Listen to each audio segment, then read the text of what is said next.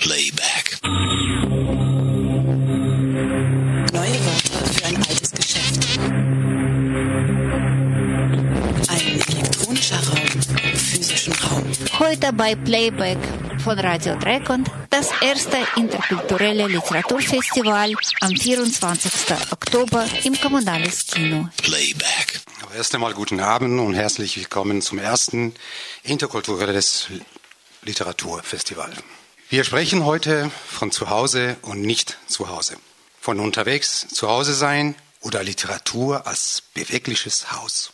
Wir sind alle auf dem Podium, um uns darüber auszutauschen. Mit Texten und mit Gesprächen. Am Ende auch mit dem Publikum. Wir haben zwei Experten eingeladen. Frau Gisela Erbsle, Radiojournalistin und Autorin, die gerade an einem Feature für SWR Kultur über die Migrantenliteratur arbeitet, und Kril Czerbitzky, Übersetzer von postkolonialer Literatur und die Sprecherin und Moderatorin von Sprechkünste, Frau Ariane Zeuner. Und die Autoren und Autorinnen Ketvan Bachia, Jasmin Tutum, Murat Küçük und Marek Kędzierski. Wir fangen gleich mit Marek Kędzierski Text an. Aber was ist eigentlich Migranten, Migrantentext?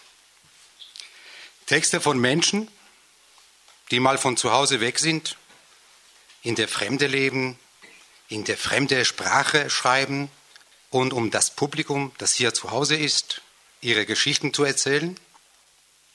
So einfach ist es aber nicht. Sie werden es schon bei diesem Text merken. Zuerst aber ein paar Worte über den Autor. Marek Kędzierski ist Romanautor und Kritiker, veröffentlicht auf Polnisch, Deutsch und Englisch, arbeitet als Regisseur und Übersetzer. Er hat in mehreren europäischen Städten äh, vor allem von äh, Stücke inszeniert, vor allem von Beckett und Bernhard und Theaterfestivals geleitet. Er liest heute Ausschnitte aus seinem Roman Mademoiselle. Zu unserer Annäherung kam es, nachdem wir kaum einige Worte gewechselt hatten. Einige Worte reichten aus, damit es zwischen uns zur sogenannten Annäherung kam. Nach einigen Worten der erste Kurzschluss beim zweiten Treffen zu dritt. Das erste Treffen fand statt in einem Café mit dunklen Ambiente und an einem Abend, der auf einen bleinen Tag folgte, beides so charakteristisch für den Winter dieser geografischen Breite am Ende des Jahrhunderts. Das zweite, das zweite Treffen hatte geografisch unweit des, des ersten stattgefunden aber mindestens drei, vier Jahre später in der Wohnung meiner guten Bekannten, die, wie sich herausstellte, ihre Nachbarin war. Im herbstlichen Schmuddelwetter, womit ich mir die Niedergeschlagenheit erklärte, in der wohl eine wichtige Ursache unserer ersten Annäherung lag. Nach einem langen Gespräch à trois ging ich, da, äh, ging ich, da schon stark ermüdet, etwas suchend, ich weiß nicht mehr, was ich suchte, in die Wohnung nebenan, ihre Wohnung. Ich sah dort ihren Flügel. Es war ein Studio in historischen Stadtrandes, heute direkt im Zentrum. Ich folgte ihr in das Zimmer nebenan, das sich als ihr Schlafzimmer herausstellte. Was ich da angestellt hatte, erfuhr ich von ihr erst später. Sprache. Da wir nicht in einer Sprache aufgezogen worden waren, kannte sie kein Wort von meiner. Später lernte sie freilich nach und nach und mit erheblicher Anstrengung in Sachen Aussprache, außer Bitteschön und Gute Nacht, auch feuerfrei, aus einem mir an sich nie verstandenen Grund. Ich kannte ihre Sprache relativ gut, zu Anfang aber war ich nicht immer sicher, was sie mit mir, was sie mir eigentlich sagte. Andererseits muss man sagen, dass sie selbst vorzüglich das verstand, was ich ihr oder wenigstens zu ihr sagte, selbst bevor ich den Satz zu Ende brachte. Und dies trotz meines Akzents, der übrigens halb so schlimm war wie im Deutschen. Folgt daraus, dass sie alles schneller auffasst als du, dachte, dachte ich manchmal. Oder drückst du dich in ihrer Sprache besser und vor allem schneller aus, als du die Leute, die sie sprechen, verstehst? fragte ich mich. Oder vielleicht bestätigten manchmal deine Gesten die Übermittlung, wunderte ich mich. Vielleicht las sie den Sinn aus meinem Blick, zum Beispiel aus meinen Augen. Seitdem, naja, ich war schon immer kurzsichtig. Sie brachte mir viel bei in ihrer Sprache. Sie lehrte mich viele Worte, die mir gewiss früher schon in den Ohren geklungen hatten, die ich aber kaum je bemerkte. Seitdem höre ich diese Worte in ihrer Stimme. Ihre Stimme. Sie hatte eine interessante, ja intrigierende Stimme, voller Ausdruck. Viele behaupteten eine schöne. Das heißt, damals zum Anfang sang sie mit schöner, tiefer Stimme. Für mich faszinierend. Im Laufe der Zeit aber begann ich ihre Stimme als gebrochen wahrzunehmen. Anfänglich etwas exotisch, er trug zu ihrer Originalität bei. Wie viele ihrer Kategorie sagen sie etwas tiefer. Ich sagte mir heiser. Danach jedoch begann mir an ihrer Stimme stufenweise aufzufallen, dass sie vertrunken klang. So dass ich in, ihr, in ihrer Stimme immer mehr das Vertrunkene hörte, immer weniger drang das Schöne in ihrer Stimme zu mir vor. Und dann waren die Worte. Sie setzte aus ihnen Lieder zusammen. Einmal schrieb sie sogar ein achtsilbiges Werk, ein klassisches Sonett, kann man sagen. Darin verbarg sich etwas Authentisches, dachte ich. Es klang in freier Übersetzung so.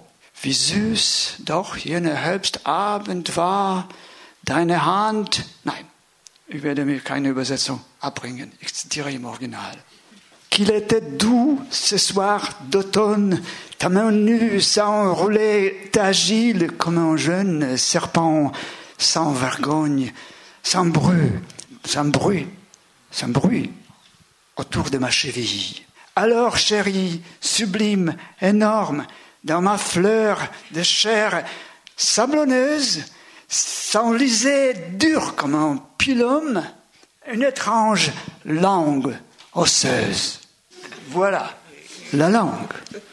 Es ist nicht auszuschließen, dass ich so richtig erst von unserer Annäherung an, ihre Sprache zu lernen, begann. Sommerabend. Äh, einst an einem Sommerabend, bevor sie meine Wohnung erreichte, traf sie einen Freund. Sie standen direkt vor dem Eingang zu meinem Haus. Sie sahen ständig nur, nur diese Gegend, das war ihre Welt, die Stadt, diese Stadt, genauer gesagt zwei, höchstens drei Bezirke, von denen sie, von denen sie sich nur widerwillig und nicht mehr als ein paar Meilen entfernten. Ich fand, ich auch fand diesen städtischen Kosmos wahnsinnig faszinierend. Manchmal durch die nahezu leeren Straßen gehend, sei es spät in der Nacht, sei es am Sonntagmorgen gewesen, dachte ich, dass ich vielleicht an dem Fenster eines Geistesriesen vorübergehe und dass durch dieses Fenster er gerade die Welt betrachtet, über die ich schreite oder stolpere. Also die beiden von meiner Haustür. Ich vermute, dass sie sich oft gegenseitig das Herz ausschütteten. Sie ihm über die Erlebnisse mit mir, er ihr über die mit seinen männlichen Freunden. Auch er verachtete ein Gläschen nicht. Er liebte es, einen, in einem leichten Raus versetzt zu werden von frühen Morgen, wie sie, Anne, wie sie. Ich überraschte sie also auf dieser steinernen Straße, als sie auf das, was ringsum passierte, schauten, die Augen zudrückend. Da schloss ich, auch ich die Augen und durch die Spalten der zugedrückten Augenlider schauend versuchte ich herauszufinden, was sie da sehen und sagte mir sofort, das also ist ihre Welt. So sieht sie die Realität. Und nicht lange danach fügte ich dazu in trunkener Sicht.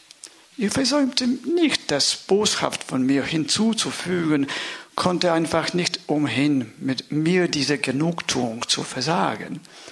Naja, aber manchmal sieht man eben das Ganze äh, besser durch einen Spalt, bemerkt es eher in trunkener Sicht oder gar im Dunkeln.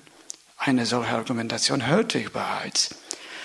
Gut, aber selbst wenn sie irgendwann irgendein Ganzes gesehen haben sollte, alles so, wie es wahrhaftig war, wie es wirklich war, zum Teufel, Teufel, Teufel ganz einfach, wie es war, selbst wenn sie es gesehen hat, woran zweifle, aber wenn es wirklich so war, was heißt wirklich, dann nur zufällig, das muss ein Zufall gewesen sein. Und selbst wenn ihr das irgendwann geschah, wenn ihr das geschah, dann hat sie es nicht verdient, hat es sich nicht erarbeitet, da bin ich sicher. Ich ich hingegen sah präzise alle Einzelheiten in einer von keiner Ataraxie getrübten Perspektive. Winterreise.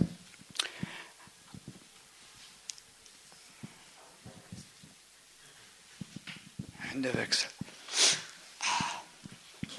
Einst im Februar nasse, große, gelbe Schneeflocken fielen vom schmutzigen Himmel als wir eine Straße entlang gingen, war sie plötzlich vom Erdboden verschluckt. Zunächst hatte ich das gar nicht bemerkt und als wenn nichts wäre, zog ich meine ohnehin schon lange Aussage in die Länge, die übermäßig einseitige Konversation. Als ich endlich spürte, dass sie nicht mehr bei mir ist, blieb ich stehen und schaute mich nach ihr um, auf der um diese Tageszeit leeren Straße. Ich hatte immer schon schwache Augen. Das ist in unserer Familie die Regel.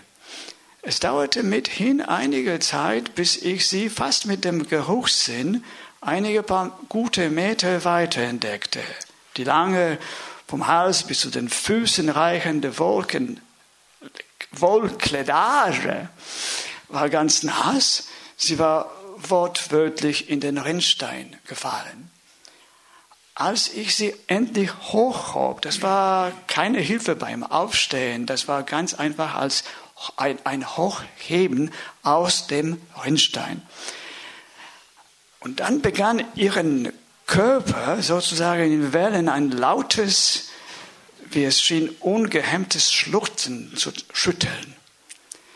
Das machte auf mich einen großen Eindruck und kurz danach, unter dem Einfluss dieses Moments, nehme ich an, sagte ich ihr, dass ich sie nicht verlassen werde. Ja, wenn sie gequält und leiden sah,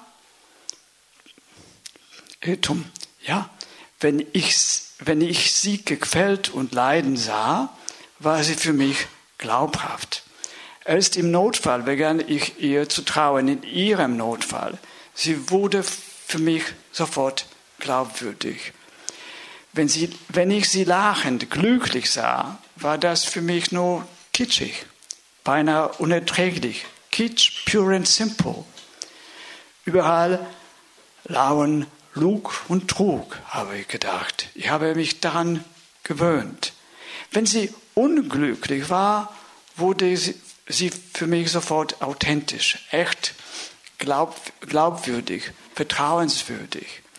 Hingegen, wenn sie glücklich war, dann war es mir nur suspekt. War sie für mich kitschig. Vielleicht auch für die ganze Welt, das kann ich leider nicht beurteilen, kitschig. Andererseits war sie kitschig auch im Unglück. So war es. Aber im Unglück, sagte ich mir, sind wir alle kitschig. So ist es. So ist die Wahrheit, so ist die Welt, sagte ich mir. Das Unglück war mir keinesfalls suspekt. Suspekt damals. Heute denke ich, dass es mir damals zu sehr unter die Haut gegangen ist, dieses, dieses Ideal, thomanisches, äh, augustinisches, ich weiß nicht mehr, irgendetwas deinen Nächsten wie dich selbst. Was für eine Verbindung zwischen den beiden hier besteht, könnte ich nicht erklären selbst nicht sagen. Ich meine, ohne Vorbereitung. Danke.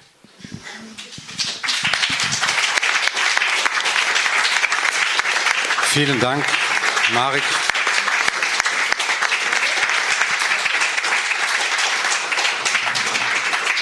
Du kannst. Sind die beiden Protagonisten dort nicht zu Hause? Oder wieso sprechen sie miteinander Italienisch? Ach, das weiß ich nicht. Das ist mir, da bin ich überfragt. nee, ich glaube, die, die Frau ist eher aus, aus, aus dieser Stadt. Kann sein, dass das Paris ist, aber das ist nicht, wird, wird nicht gesagt. Äh, und äh, der andere, der war ein zugekommener, aber vielleicht aus Göteborg oder so. Das war, das war nicht Welten dazwischen. So. Dies war jetzt ganz weit von dem, was man sich als Migrantenliteratur vorstellen kann. Bei unserem nächsten Autor handelt es doch von zu Hause, zumindest auf geistlicher Ebene. Murat Küçük hat in Izmir Kommunikationswissenschaft studiert. Er ist türkisch-alawistischer Journalist und Schriftsteller. Er schreibt über die kulturelle Vielfalt und Minderheiten in der heutigen Türkei und im Osmanischen Reich. Seine Reiseberichte und Roman Lamekan, spreche ich das richtig? Richtig. Lamekan, kein Wort übersetzt, sind in türkischer Sprache erschienen. Heute liest er zusammen mit Sprecherin Ariane Zeuner uns aus seinen ersten Easy in deutscher Sprache etwas vor. Vier Jahre lang war ich mit meinem Roman beschäftigt. Nach dem kleinen Erfolg mit dem ersten habe ich mich an den zweiten gewagt. Das sollte meine Auszeit von Arbeit und Haushalt sein. Ich dachte, das schaffe ich. Also, eine junge Freiburgerin fliegt für ein paar Monate nach Istanbul, um eine Doktorarbeit über die Bektashi-Derwische zu schreiben, einen Orden der Aleviten. Sie lernt in Istanbul einen Journalisten kennen und die Geschichte geht los. Nein, autobiografisch ist sie nicht, obwohl ich dort fünf Jahre als Journalist gearbeitet habe und meine Frau damals in dieser Stadt eine hervorragende Masterarbeit geschrieben hat. Es geht um diesen mysteriösen Orden, meint jedenfalls meine Lektorin. So habe ich mich auf die albanischen Derwische konzentriert und deren interne Auseinandersetzungen. Sie und ihre geheimnisvollen Geschichten sollten das zentrale Thema sein. Mehr Spannung als Liebesgeschichte. Und Liebe, sagte die Lektorin offen, nur wenn es denn unbedingt sein muss und nicht so kitschig, bitte. Aber ich liebe diese pfiffige Studentin und den Journalisten. Zugegeben, vielleicht hängt ein Stück von mir an oder in den beiden. Ich werde eine Lösung finden, da bin ich mir sicher. Jetzt muss ich aber zuerst eine Pause machen, mich eine Weile mit etwas ganz anderem beschäftigen und inzwischen Monika Marons Buch lesen, wie ich ein Buch nicht schreiben kann und es trotzdem versuche. Scheitern beim Schreiben, sagt sie nämlich, heißt vor allem etwas wahrnehmen und verstehen. Wirklich verstehen, so dass ich etwas ändern will, kann ich erst, wenn ich beim Lesen meines Textes feststelle, der Text stimmt nicht. Deshalb muss ich einen anderen Weg suchen und gehen. Die Hoffnung und die Erfahrung ist aber, dass der zweite Versuch besser funktioniert oder der dritte Zweifeln und Scheitern sind wichtige Lehrmeister im Leben. Das dachte ich. Das ist es. Immer wenn ich mich ratlos fühle, taucht dieses, diese existenzielle Frage auf. Was bedeutet eigentlich Schreiben für mich? Warum schreibe ich? Suche ich eine Heimat? Warum beschäftige ich mich immer mit meiner Identität? Immer wieder mit meiner alten Heimat? Wann werde ich es endlich schaffen, jetzt und hier zu sein? Ich hatte nie Gelegenheit, richtig darüber nachzudenken, aber immer noch altes Zeug in meinem Koffer. Ich packe den Koffer aus, um mich angekommen zu fühlen, doch das braucht Zeit. Wie lange? Vielleicht lebenslang.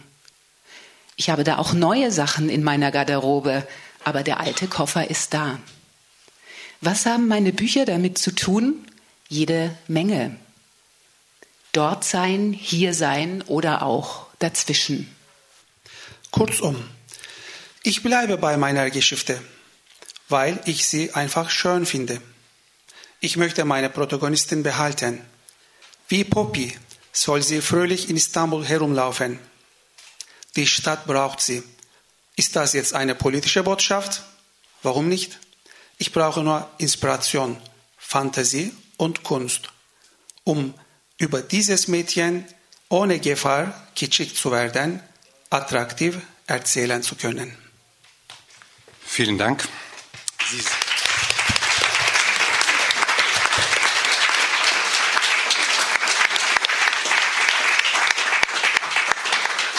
Sie sagen in Ihrem Text, Sie schreiben, um Koffer auszupacken. Jasmine Tutun, ist es bei Ihnen auch so?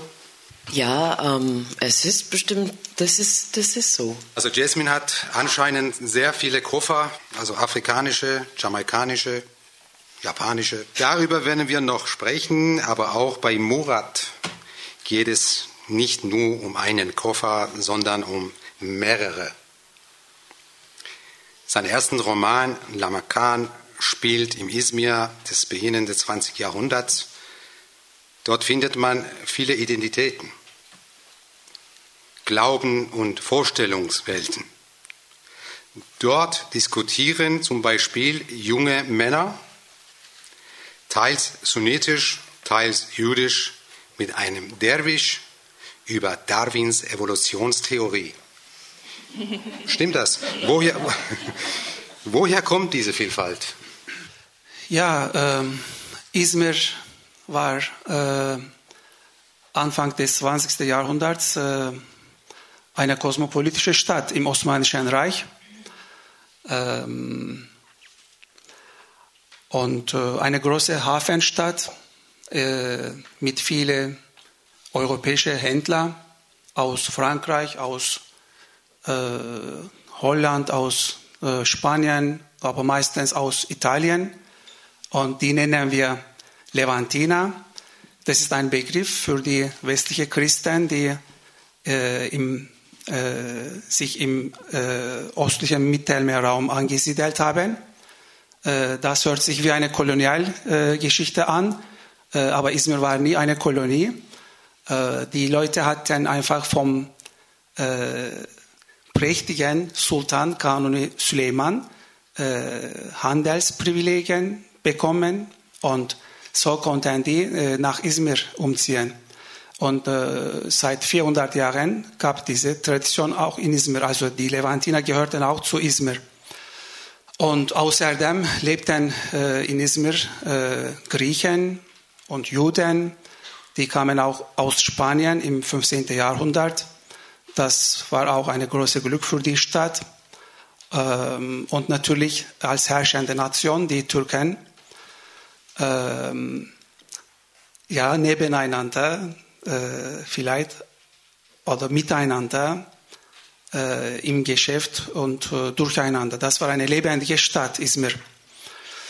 Ähm, und äh, ich glaube, das war eine äh, fruchtbare Boden äh, für die neuen Ideen. also was in Marseille oder in London oder in Paris passierte oder spielte, die, die, die Leute in Izmir vielleicht ein paar Jahre später äh, auch äh, davon was äh, mitbekommen. Ähm, äh, Stoff, Mode, Schmuck, alles kam von westlicher Welt und aber auch äh, französische Revolution. Ähm, die zum Beispiel der Gründer äh, der osmanischen Sozialist, sozialistischen Partei der Osmanen, Hüseyin Hilmi, Hüseyin Hilmi Bey, äh, äh, war auch in Izmir zu Hause. Und äh, auch sein bester Freund Bahat Tevfik, eine berühmte Atheist, lebte auch in Izmir. Und die haben beiden mit anderen äh, vielen Intellektuellen äh, viele, viele Bücher und äh, Artikel aus dem Französischen meistens oder aus dem Englischen übersetzt. ähm, ja, so entstand äh, äh, eine äh, Bewegung unter der Jugend in Izmir von verschiedenen Nationen, äh, eine wirklich äh, atheistische oder materialistische oder sozialistische Bewegungen und die könnten sich äh, gegen Nationalismus behaupten. also in meinem Roman auch, meine Protagonisten waren auch solche Jungs ähm, und irgendwann konnten die mit einem alevitischen Bektashi-Derwisch eine nette, unterhaltsame Gespräche führen dürften. Ja, ich glaube, daher kommt diese Vielfalt. Herzlichen Dank. Danke. Ich möchte das Wort jetzt an Frau Gisela Erbslö weitergeben. Ja, ich ähm, danke für diese, für diese ganz interessanten Ausführungen. Ähm, ich möchte ähm, das dazu benutzen und auch diese Geschichte vom äh, Man schreibt, um die Koffer auszupacken, ähm, möchte ich dazu benutzen, daran zu erinnern, wie sich ähm, die sogenannte Migrantenliteratur in Deutschland entwickelt hat. Ähm, es gibt diese Tradition, ähm, die also spätestens begonnen hat mit der Gastarbeiterliteratur, der sogenannten, in den ähm, End 70er Jahren, vielleicht auch noch früher. Ähm, dann ähm, erlebte sie einen ziemlichen Höhepunkt in den 80er Jahren. Ähm, gerade die Autoren dieser Literatur konnten aber nur gegen Widerstände ihre Koffer auspacken. Ähm, es war, sie, sie schrieben in Nischen. Ne? Sie ähm, standen im Abseits, mehr oder weniger. Sie haben sich dann zwar auch so weit durchgesetzt, also um ein paar Namen zu nennen, Aras Ören zum Beispiel, äh, ganz am Anfang Rafik Shami, ähm, Emine Özdamar. Äh, sie haben sich dann so weit durchsetzen können, äh, dass sie ähm, Anthologien herausgegeben haben, zusammen mit Franco Biondi. Ähm, äh, Sie, Sie, Sie wurden sozusagen ähm, damit ähm, eine gewisse Gruppe. Ne? Sowas, das gibt es heute, glaube ich, weniger, aber damals war es einfach durch die Notwendigkeit, überhaupt gehört zu werden und, und publizieren zu können, ähm, dass, sie, dass sie sich mehr oder weniger zusammenschlossen. Ähm, damals ähm, waren, blieben sie aber trotzdem Abseits. Aber wenn man die Entwicklung dann ähm, bis heute betrachtet, ähm, ich glaube, äh, dass wir da doch ähm, enorme Fortschritte gemacht haben. Ähm, man kann nicht behaupten, dass die sogenannten, also ich möchte diesen Begriff sehr in Frage stellen, die sogenannten Migrationsautoren oder Autoren, Migrantenautoren, Autoren, die Migrationsliteratur schreiben oder was immer, ja, ähm, Heute stehen sie absolut nicht im, im Abseits. Es ist eine unglaubliche Vielfalt. Es sind unglaublich spannende Autoren da, die von den großen Verlagen verlegt werden.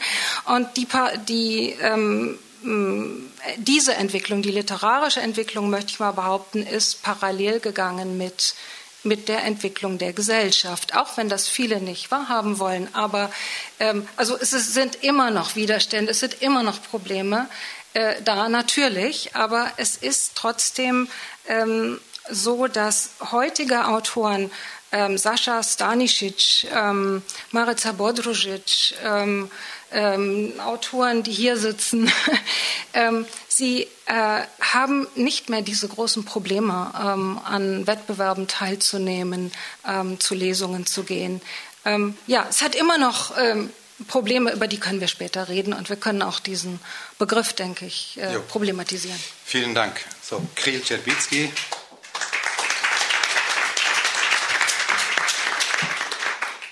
So, ja, gerade anknüpfen an das, was Gisela gerade gesagt hat, äh, den Begriff Migrantliteratur etwas zu relativieren sozusagen.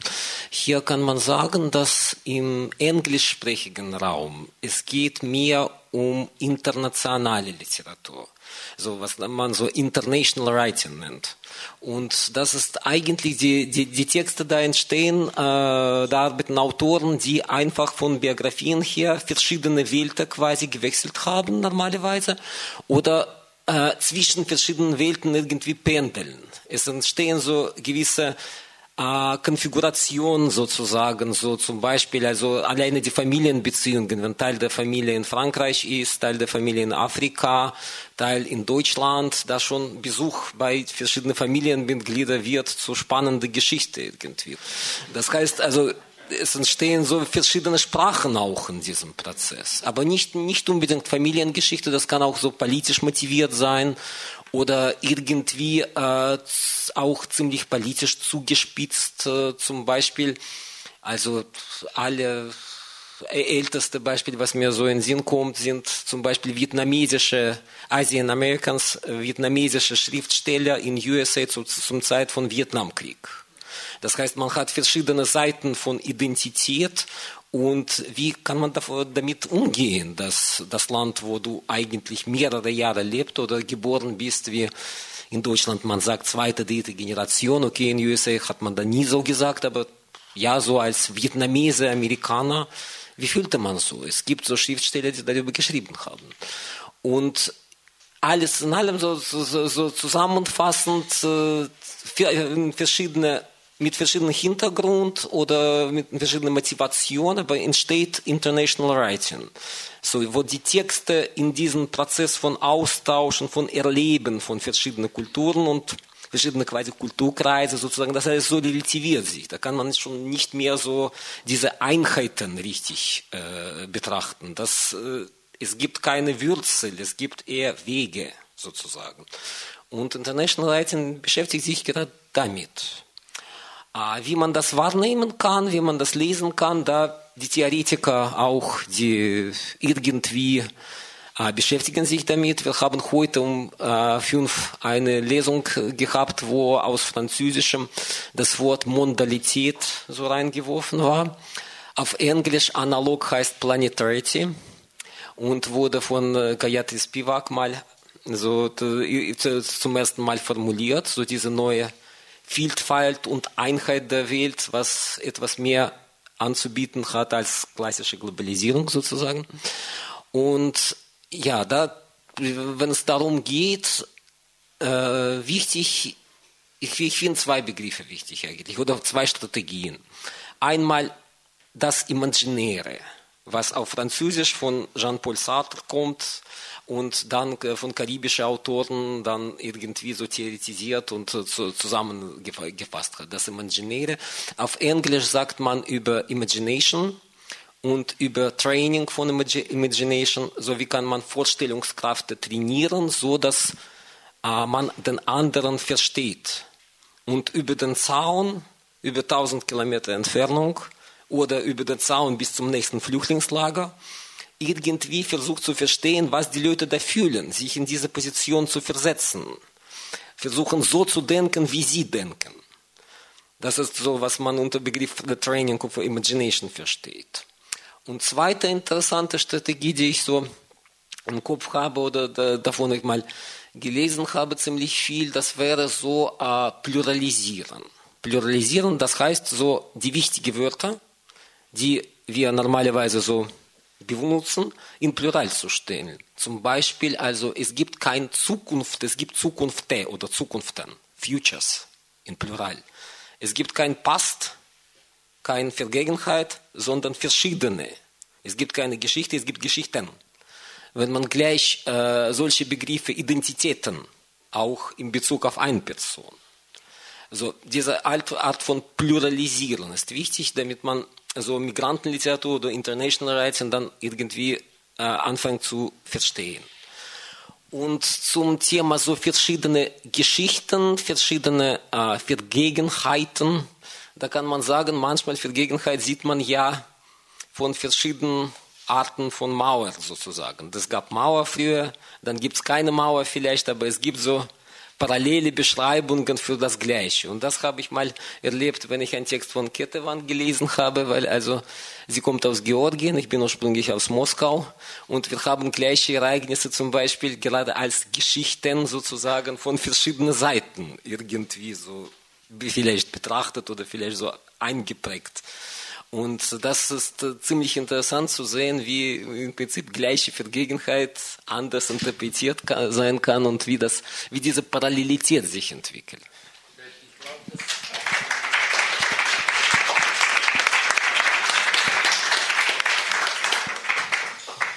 Also parallele Geschichten, Migration und Kultur der Erinnerung sind auch die Themen von unserer nächsten Autorin, Ketvan Bachia, geboren in Georgien, hat, hat sie Philosophie, Philologie Entschuldigung, und Theologie studiert, Erzählungen geschrieben und sie hat kürzlich ihren ersten Roman auf Deutsch, das Unwetter-Mädchenbuch, beendet.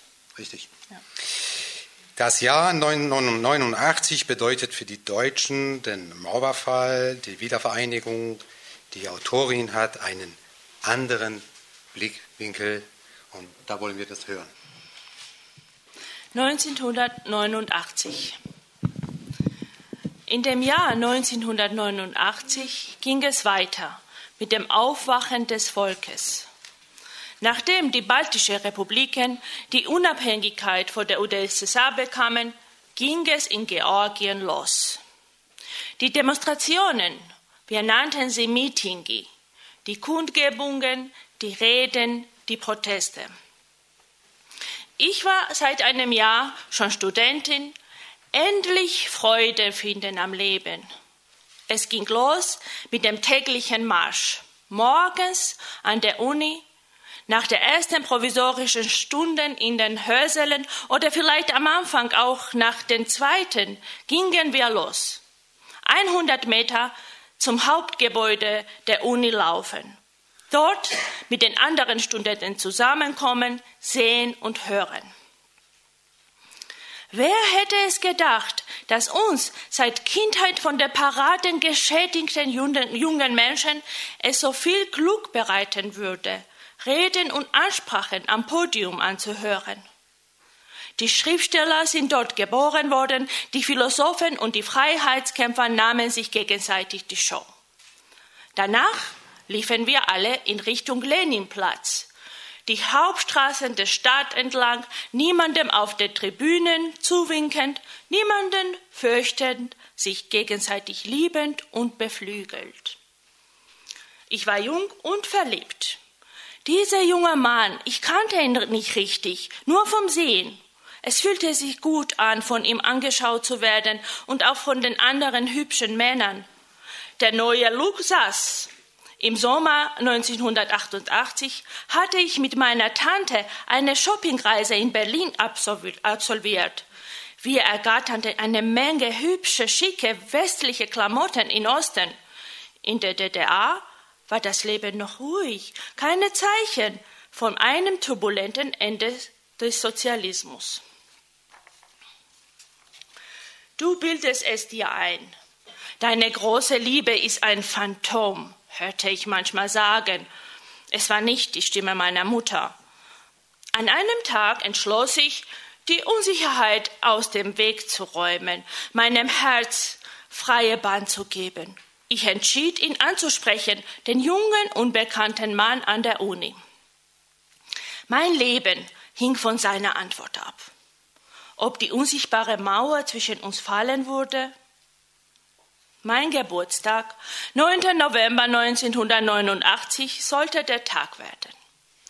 Wir waren bei der Geburtstagstorte angelangt, als im Zentralfernseher die Nachricht über die Aufregung in der DDR übertragen wurde. Die Berichte waren noch verschlüsselt, wir wussten trotzdem Bescheid. Die Mauer wackelte. Wir hatten in dem Jahr noch Strom, noch Heizung und warmes Wasser, alles fließend und zentral geregelt. Das Jahr danach kamen mit dem Sturz die ersten Ausfälle. Zehn Jahre würde dieser Zustand andauern, davon ahnten wir an dem Abend nichts. Es sah so aus, dass die Ereignisse in der DDR eine Tür öffneten. Das Ross aus Kaukasus sehnt sich nach Freiheit. Jetzt könnte es sich auf den Weg nach Westen machen. Böse Zungen behaupteten, dass mit dem Blut der Toten bei den brutal niedergeschlagenen friedlichen Demonstrationen in Tiflis am 9. April des gleichen Jahres die Einheit von Deutschland erkauft wurde. In diesem Winter noch eine sozialistische Reise nach Prag. Die Stadt voller Kerzen, die im westeuropäischen Hauch neben den Freiheitsplakaten flackerten. Dort tauschte ich den russischen Wodka, noch wie im sozialistischen Handel üblich, gegen meinen ersten schönen schwarzen Stöckelschuhe. Nun kann es weitergehen im Leben. Ich hatte meinen persönlichen Schritt zur Klärung der Wahrheit über die große Liebe schon hinter mir. Wozu brauche ich die Samtschuhe? Weshalb auf die Demonstrationen gehen? Da sieht mich doch niemand mehr. Niemand hört und sieht uns. Die Welt hat jetzt ihr vereinigtes Deutschland wieder. Herzlichen Dank.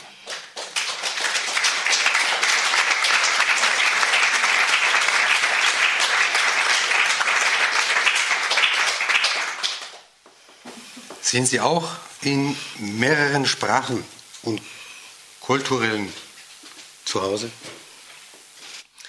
Ob ich zu Hause bin, ah, weiß ich also nicht, sonst wäre ich nicht hier.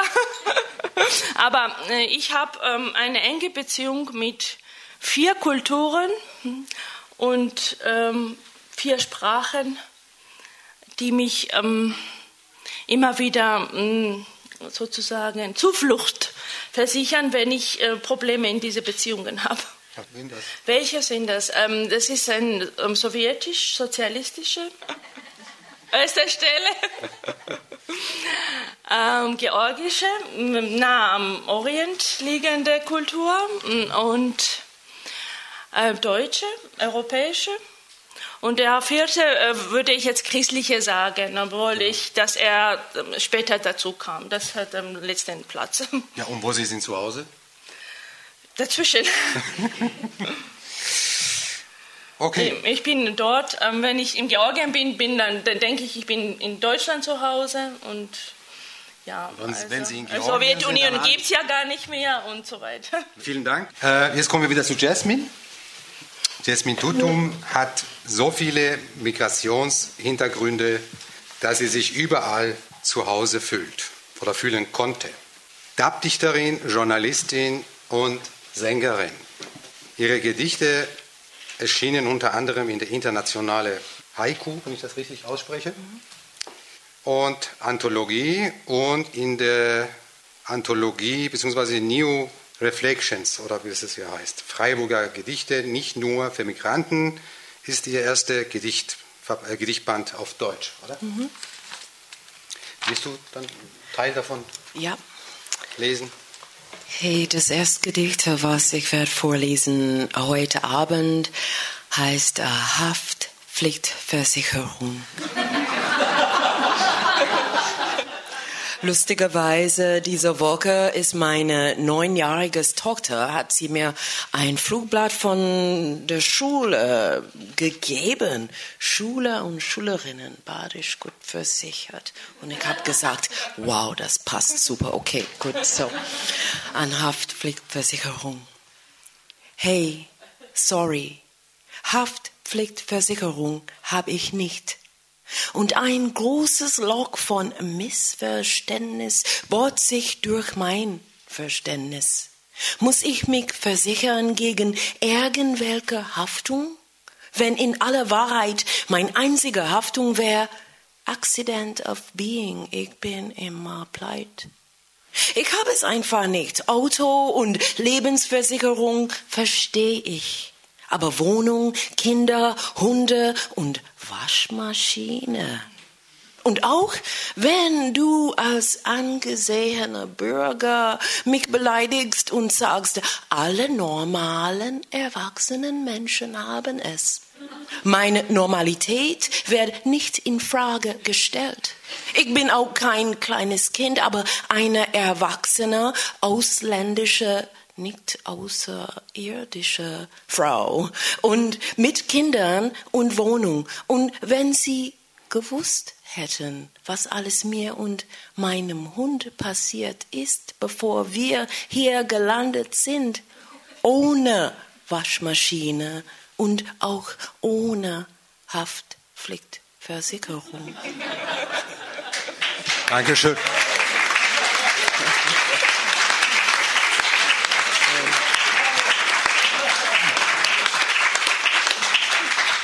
Ähm, Jasmin, ja, ich habe auch diese Frage an dich. Nicht zu schwierig, bitte.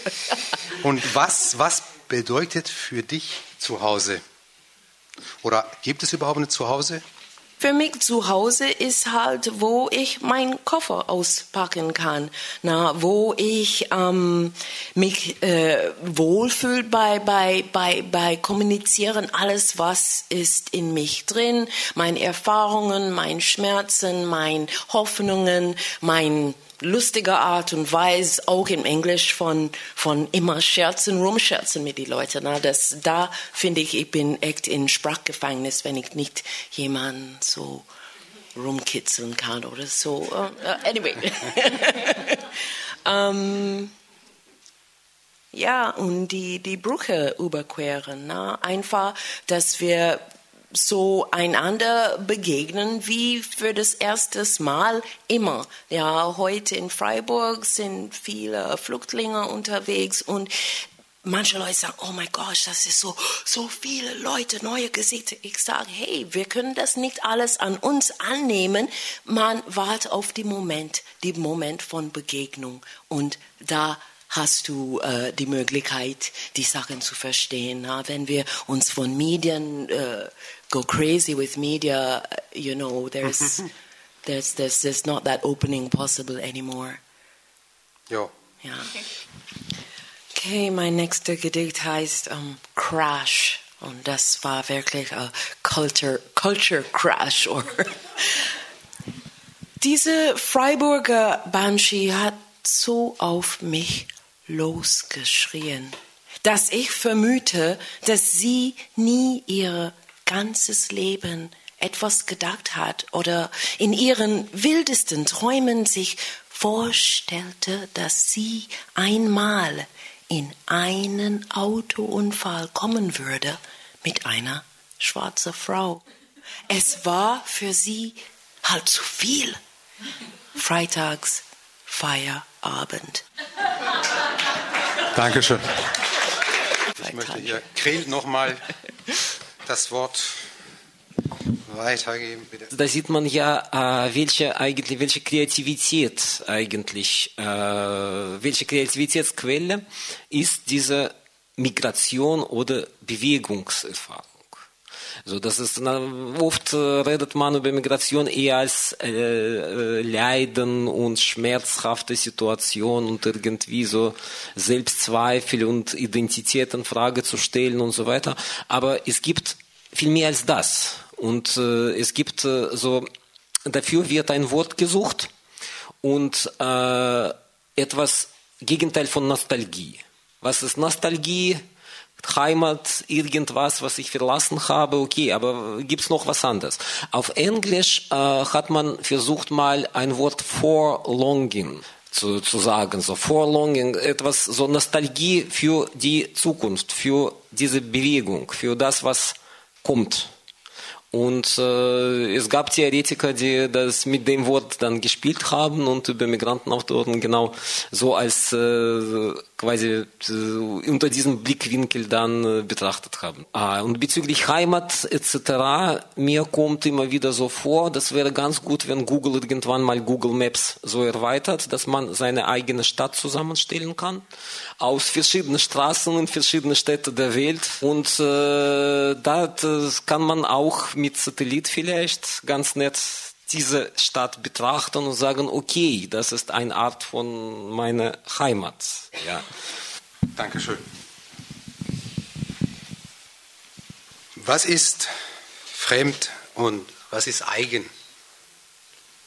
Die weitere Autorin aus Freiburg, die heute leider nicht da ist, Lin Jun, zeigt, wie man in Fremden viel eigen machen kann Lin Yun, geboren in China, studiert dort Germanistik, in Deutschland BWL, arbeitete in Basel in der Industrie. Währenddessen veröffentlichte sie zwei Romane auf Deutsch. Sie beendete gerade die ersten chinesischen Übersetzungen Adomos Werk Minemia Moralia und ist zurzeit hierfür in China auf Promotion, Promotion. Ne? Promotion ne?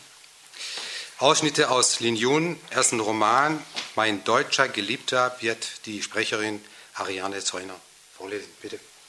Ich teste gerade mal. Hören Sie mich so gut, wenn das Mikrofon so steht? Okay. Sonst wäre das so ein bisschen wie Pop-Singen. Genau. Aus Mein deutscher Geliebter. Die Wissenschaft behauptet, dass zwei beliebige Menschen auf unserer Erde durch maximal sieben Zwischenpersonen miteinander in Verbindung stehen. In Gedanken gab ich den Leuten, die einen direkten Anknüpfungspunkt zu mir hatten, eine grüne Karte. Wie viele es waren, wusste ich nicht, denn ich müsste alle möglichen Kontakte mitzählen, was eigentlich unmachbar war. Doch diese Aufgabe würde von einer stärkeren Kraft übernommen, die alles in ihren Griff hatte, die keinen einzigen der direkten Kontakte vergaß. Die grünen Leute verteilten wiederum blaue Karten an ihre Kontaktpersonen, wobei niemand ausgelassen wurde. Die Blauen gaben weiße Karten, die Weißen schenkten violette Karten, danach folgten rote Karten, orangefarbene Karten, ganz am Ende kamen die schwarzen Karten. Welche Farbe sollten Max Eltern haben?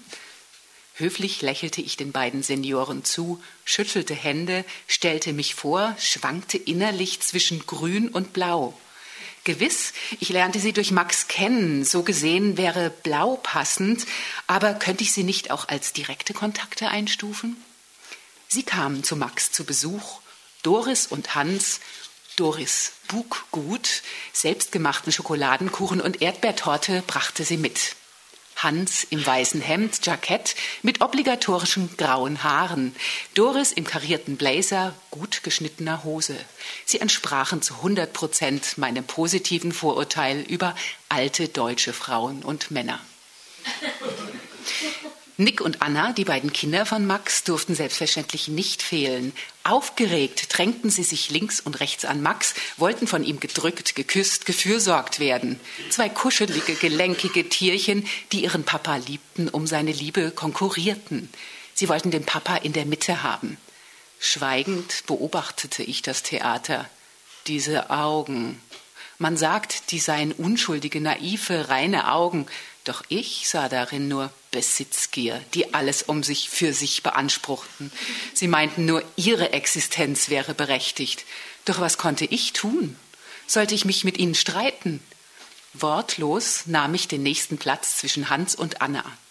Anna vergrub ihr Gesicht in Max Armen, ließ sich von seiner großen Hand liebevoll streicheln. Wenn sie hochguckte, ertappte ich sie, sah die lästernden Augen. Vielleicht war ich allzu empfindlich. Den Schokoladenkuchen lehnte ich dankend ab. Ich bekam ein Stück Erdbeertorte auf den Teller. Doris fragte, Schmeckt Ihnen Schokoladenkuchen nicht? Ich nickte zuerst, schüttelte dann den Kopf. Ich esse keine Schokolade, aber der Kuchen sieht toll aus. Sofort wollte Anna, die sich am liebsten nur von Süßigkeiten ernährte, wissen, warum ich keine Schokolade mochte. Auf ihrem Gesicht war die erste braune Spur zu sehen. Max gab ihr eine Serviette.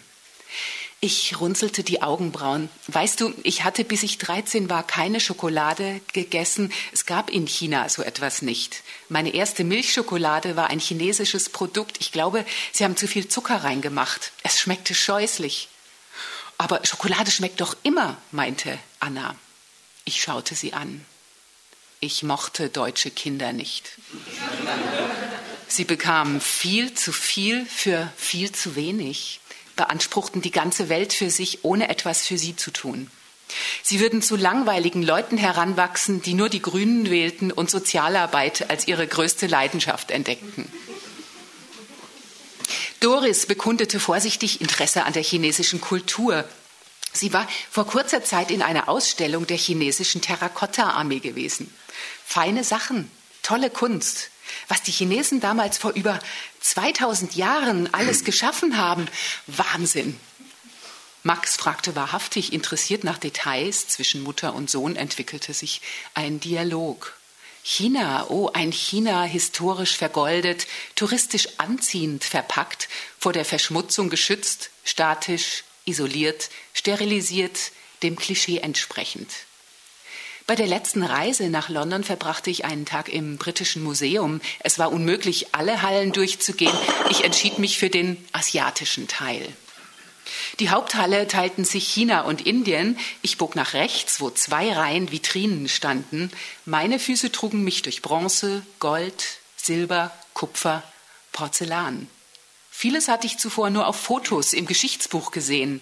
Der Lehrer sagte, die Armee der englisch-französischen Allianz plünderte den Sommerpalast des Kaisers, brannte ihn nieder, die Schätze waren seither nicht mehr im Besitz Chinas.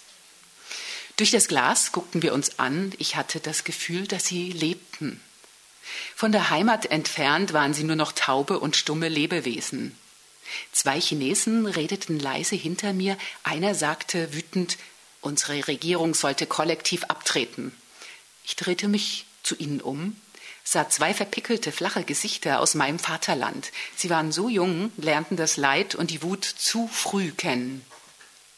Ich sagte zu ihnen, vielleicht ist es besser so. Was hätten wir mit diesen Sachen angestellt? Ich ließ die Jungs staunend zurück, ging auf den Ausgang zu. Ich hielt diese Wesen nicht aus, die sich der Sprache verweigerten. Alles unterliegt einer höheren Macht. Alles liegt in den Händen der Menschheit. Wer könnte die Geschichte umdrehen? Was hätten wir mit ihnen gemacht? Mit Bronze, Gold, Kupfer, Silber, Porzellan? Von den Rotgardisten zerschlagen, von korrupten Beamten unterschlagen, von armen Landsleuten für einen Spottpreis verkauft, gestohlen? Jedenfalls sind sie da, besser aufbewahrt als in China. Geldschatz? Max grinste. Doris warf mir einen erwartungsvollen Blick zu. Sie war eine nette Dame, aufrichtig bemüht, das Interesse an der Exotik seriös auszudrücken. Wie ich es hasse, Meinungen über China mit den weltoffenen, ausländerfreundlichen Deutschen auszutauschen. Warum verharren Sie in der sinnlosen Euphorie? Warum denken Sie nicht daran, mich zu fragen, China ist doch so ein tolles Land, was machst du denn hier? Das wäre doch was. Es würde mich richtig provozieren. Vielleicht bekämen Sie von mir dann auch eine intelligente Antwort, die der Frage entspricht. Den korrekten, freundlichen Gesichtern konnte ich jedoch nichts anderes entgegnen. Ich finde es auch toll. Doris wirkte zufrieden. Ne? Habe ich auch gedacht. Pflichtbewusst fügte ich hinzu, ich bin selbstverständlich sehr stolz auf meine Vorfahren. Worauf Doris fast triumphierend zu Hans blickte. Siehst du, ich habe dir gesagt, du solltest mitkommen. Du gehst aber lieber angeln. Hans murmelte, ich gehe auch gern chinesisch essen. Max und ich lachten laut, während Doris ihren Mann vorwurfsvoll anblickte. Hans gab nicht nach. Mir schmeckte chinesische Küche, süßsaure Soße, fabelhaft. Die in unserem Dorf sind auch so nett. Ich kriege immer eine extra Portion Soße in einer kleinen Schale wahrscheinlich China aktuell ein einziger nennenswerter Beitrag zur heutigen Welt, ähm, der dazu auch noch unumstritten ist. Süßsauer, Chopsticks, verdunkelte Räume mit roten Lampions und Drachensäulen, das Tischset mit anmutigen chinesischen Damen in alten Trachten, die überall dasselbe Gesicht und Lächeln zeigen. Manchmal gibt es ein Aquarium am Eingang, das in dem Wasser verdächtig trüb blubbert. Max hielt mir seine Hand unter die Nase. Schau, was Mutter gekauft hat. Auf seiner Handfläche lag eine runde chinesische Münze. Doris sagte mit Stolz, ich habe sie auf einem Flohmarkt für drei Euro gekauft. Ist sie echt? Ich bin kein Experte. Ich drehte die Münze um, begutachtete die Rückseite. Aber weshalb sollte der Händler für drei Euro was Falsches verkaufen? War ein Chinese, meinte Doris. Er wollte fünf Euro haben. Ich habe ihn runtergehandelt. Ich grinste. Jetzt fangen die Deutschen auch mit dem Feilschen an. Danke sehr, Ariane.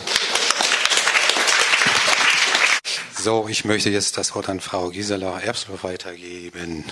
Ja, es ist wirklich sehr schwer, da jetzt anzuschließen an so tolle Texte, ähm, weil das ist so viel, viel mehr aus zweiter Hand, was ich, ähm, was ich jetzt zu sagen habe. Aber ähm, Stichwort Kreativität. Ähm, Kreativität, ähm, wenn man in ähm, ein anderes Land kommt, in eine andere Sprache kommt.